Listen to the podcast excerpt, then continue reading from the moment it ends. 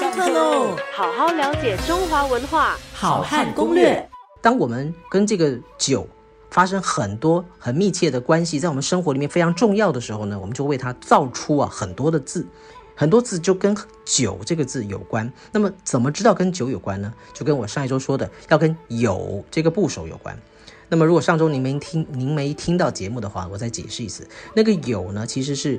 啊，这个酒樽就是古代呢盛酒的容器，那个方框啊，你现在写有的那个方框呢，应该写成一个倒倒三角形。那么倒三角形呢，就是一个有，那么盛酒的一个容器。那么，呃，跟酒有关的字有哪些呢？比如说，我们形容不同的醉态啊，你喝醉的是什么样子？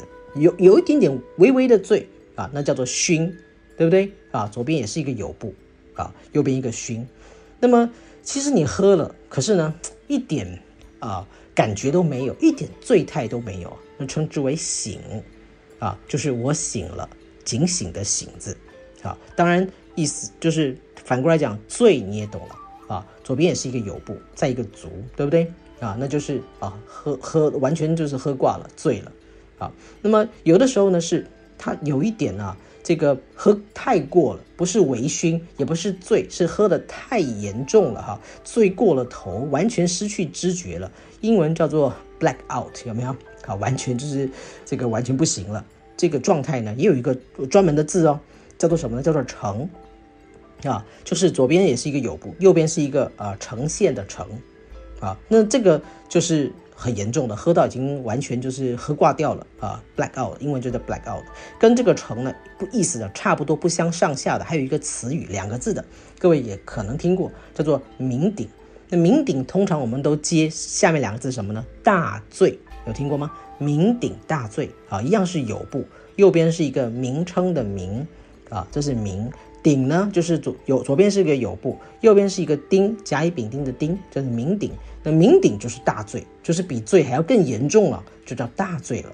啊，那么有的时候呢是只有一点点了啊，像我常常是这样子，喝了以后呢就会没有感觉醉，可是啊脸呐都红了啊。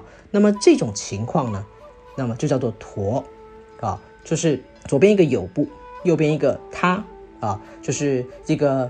呃，这个东西的那个他啊，那不是人部，不是女部的另外一个他啊。那么这个驼字呢，就表示说啊，他是不管他喝了多少，很很容易就上脸了。他的这个醉态呢，完全看到他的脸上就是红了。那么这种叫做驼。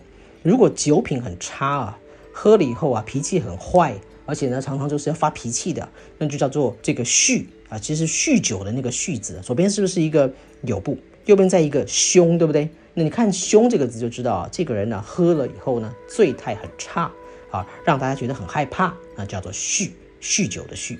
那么啊，从这里呢，我们就可以看出啊，这个酒不单单是影响古人生活，而且呢，好还有各种的不同的酒类和醉态。好好了解中华文化，好汉攻略，下课喽。